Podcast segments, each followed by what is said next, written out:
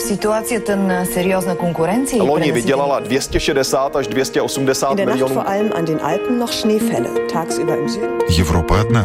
Европейцев миллионы. erinevalt kahest varasemast õhtust on tänane möödunud tunduvalt. Idag så besökte vdn Michael O'Leary Jobbik azonban bejelentette, hogy egyetlen rendezvényen sem Разные взгляды на жизнь в программе «Европа лично». Евросоюз заполнил хранилище газа более чем на 90%.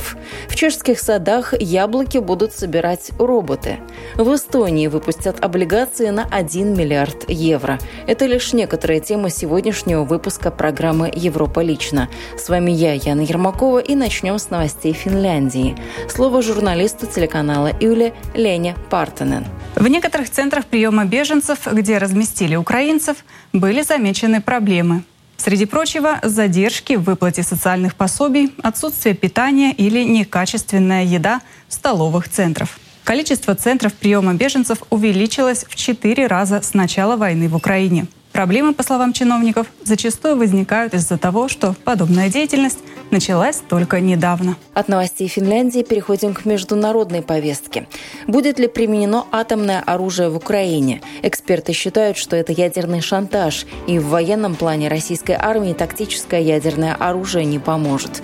Но западные политики все равно воспринимают угрозы Кремля всерьез. О развитии темы в материале наших коллег, журналистов Deutsche Welle по-русски. Владимир Путин обещает защищать территориальную целостность страны всеми возможными средствами. Это не блеф.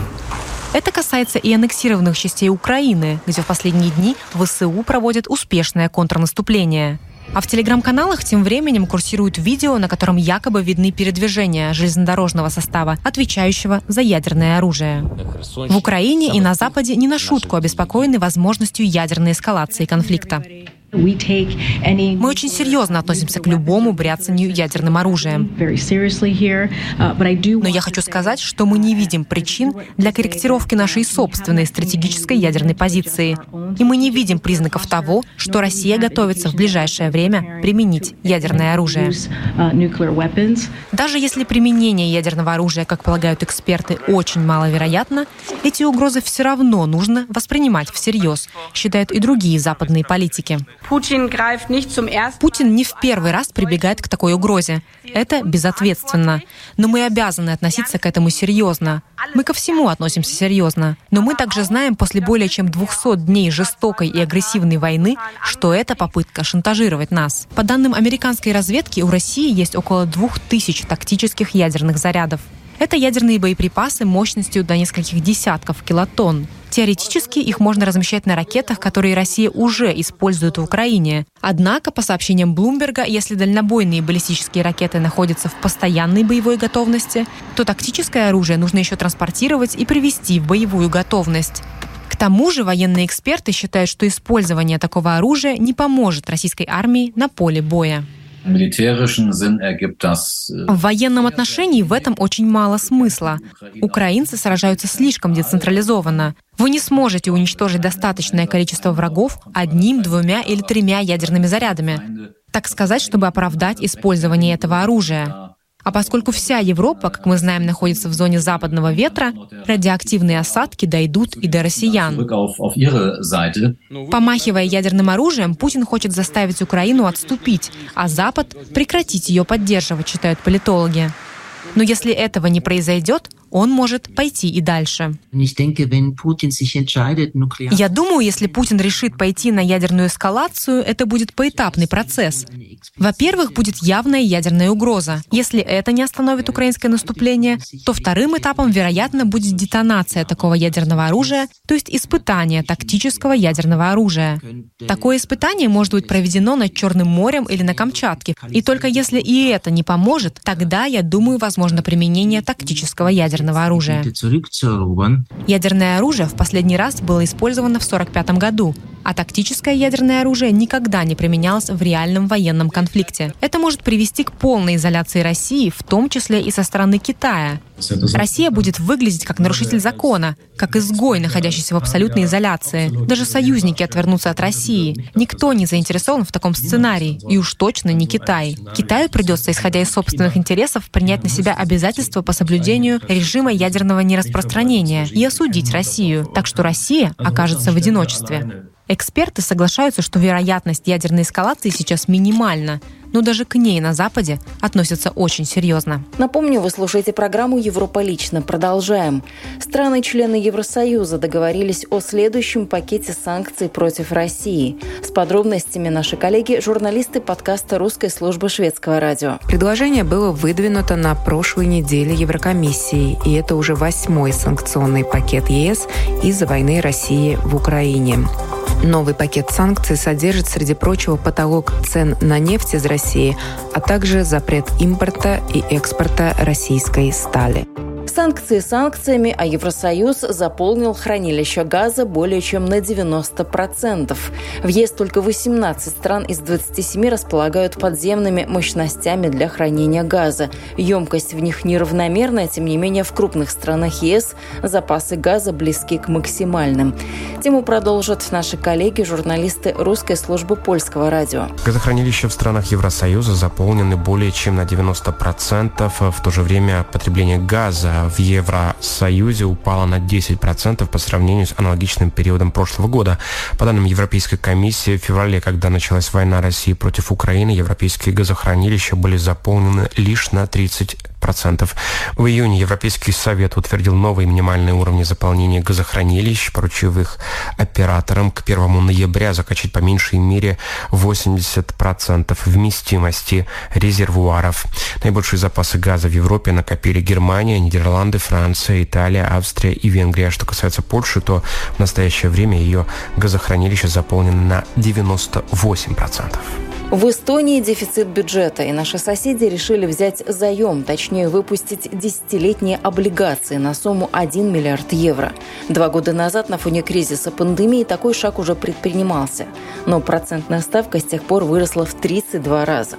Что это означает для Эстонии, разъясняет журналист русской службы эстонского радио Наталья Сааль. Вице-канцлер Минфина Свен Кирсипу назвал результаты выпуска успешными с учетом сложной геополитической и рыночной ситуации. По его словам, базовая процентная ставка по долгосрочным займам для европейских стран сейчас составляет около 3%, плюс премия за отдельный риск для каждого государства. Тут как с жилищным кредитом, Euribor плюс ваша личная маржа риска.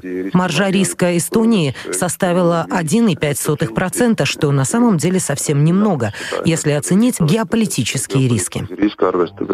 Однако экономист Банка Эстонии Наталья Вильман считает, что этот шаг Минфина сопряжен с заметными рисками для будущего и для госбюджета. Сейчас мы видим, что не только на следующий год у нас дефицит 1,2 миллиарда евро, но и на 2024 год у нас 1,3 миллиарда, и на 2025, и на 2026. То есть то, что заложено, так сказать, более долгосрочной программе, у нас там тоже дополнительный дефицит. То есть мы и в следующем году должны занимать больше, чем миллиард евро на мировых рынках, и через год, и еще через два года, если мы ничего не согласны менять на своей, так сказать, доходной или расходной статье. И вот эта ситуация становится уже более, так сказать, не то что опасной, она становится нестабильной, она очень подвержена рискам. Функционировать в условиях дефицита долго и на долгую перспективу – это сложно. Итоговый объем эмиссии был установлен на уровне 1 миллиарда евро с процентными выплатами по ставке 4% годовых. Срок погашения облигаций – октябрь 2032 года. По словам премьер-министра Каи Калласа, 4% процентная ставка по долгосрочным гособлигациям Эстонии является неприятным сюрпризом для всех. Правительство предполагало, что процентные ставки вырастут, но не в 32 раза. От новостей Эстонии к новостям Чехии. И этим материалом завершаем программу «Европа лично» на сегодня. Яблоки в чешских садах скоро будут собирать роботы. Механические помощники готовы трудиться и днем, и ночью. Однако ученым все еще есть над чем поработать, так как роботу пока неизвестно, как это – собирать яблоки аккуратно и заботливо. Рассказывает журналист русской службы чешского радио Ольга Васенкевич. Помнит каждое яблоко в саду и способен собирать их круглосуточно.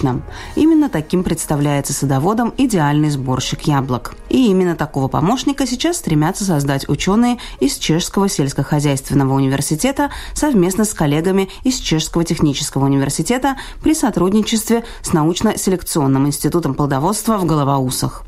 Исследования пока находятся в начальной стадии.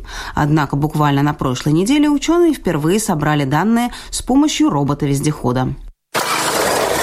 Robotická platforma startuje, má na sobě řadu senzorů a pomalu se vydává... Роботизированная платформа оснащена рядом датчиков и медленно пробирается между яблонями в саду.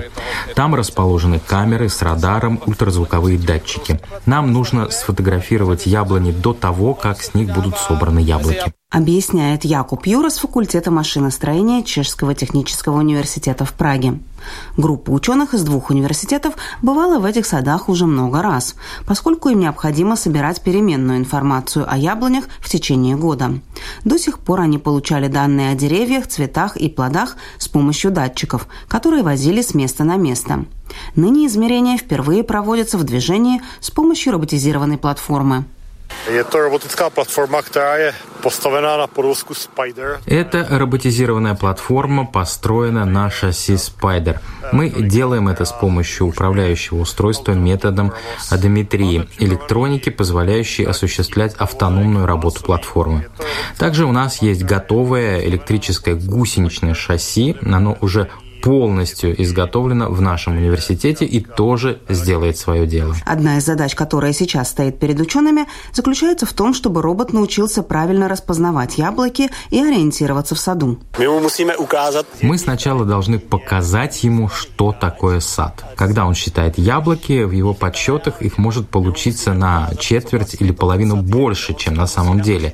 Так что для этого нужно разработать математический алгоритм. Рассказывает главный главный координатор всего проекта Любор Зеленый, возглавляющий отдел генетики и селекции Института исследований и селекции фруктов в Аламоуце. Робот способен проводить измерения в саду даже ночью при искусственном освещении. Изменяющиеся условия освещения в течение дня представляют собой значительную сложность для пространственного зрения. А в тот момент, когда мы создаем постоянные условия освещения, весь процесс упрощается. В дополнение к роботу с увеличением количества данных создается цифровой двойник всего сада. Например, собирается информация о количестве цветков весной, сколько сохранилось плодов, какого они размера и цвета, ну и так далее. Отслеживаются взаимосвязи. У нас есть запись о каждом дереве. Идеальным результатом по окончании исследовательского проекта в 2025 году стало бы наличие готовой информационной системы, робота и модифицированного сада, где яблоки можно было бы собирать автоматически с помощью машины, независимо от времени суток. Существуют механизированные средства, то есть когда подъезжает платформа, встряхивает дерево, сбивает яблоки на землю, а потом идет другая машина и либо загребает их, либо подбирает, прокалывает, либо как-то еще собирает. В этом отношении все решено. А вот для уборки яблок товарного вида, без помятостей, с плодоножкой высшего сорта решения пока нет. Отмечает Любор Зеленый, добавляя, что ученые в Израиле Израиля и США также пытаются в настоящее время разработать аналогичную систему. Интересен и тот факт, что к проблеме сбора яблок товарного вида ученые решили подойти нетрадиционно. Sadu. Мы стремимся создать новый тип сада, который бы подходил для роботизированной механизированной деятельности в них. Идеальным результатом бы стала автоматическая уборка урожая. Не хочу забегать вперед, потому что мы лишь в начале проекта. Но кое-что я все же могу сказать. Кое-чем поделиться. Мы намерены увеличить густоту деревьев в саду, изменить состав сортов и приспособить деревья под технику. Большинство разработчиков робототехники приспосабливают ее под растения. Мы же хотим поступить наоборот. Из новинок, которые удалось внедрить ученым в садовые работы за последнее десятилетие, Любор Зеленый упомянул систему против града, использование GPS для более точных посадок и систему для определения зрелости урожая, которая, по его словам, пока широко не используется. Сбор урожая – это своего рода алхимия. Специальный тест определяет, сколько еще крахмала содержится в яблоке и сколько в нем уже сахара. На основании этого садовод и принимает решение о сборе урожая. Вы слушали программу «Европа лично». Этот выпуск подготовила я, Яна Ермакова, по материалам наших русскоязычных коллег в Польше, Германии, Чехии, Швеции, Эстонии и Финляндии. На этом прощаюсь. Всего доброго и до новых встреч в эфире. thank you.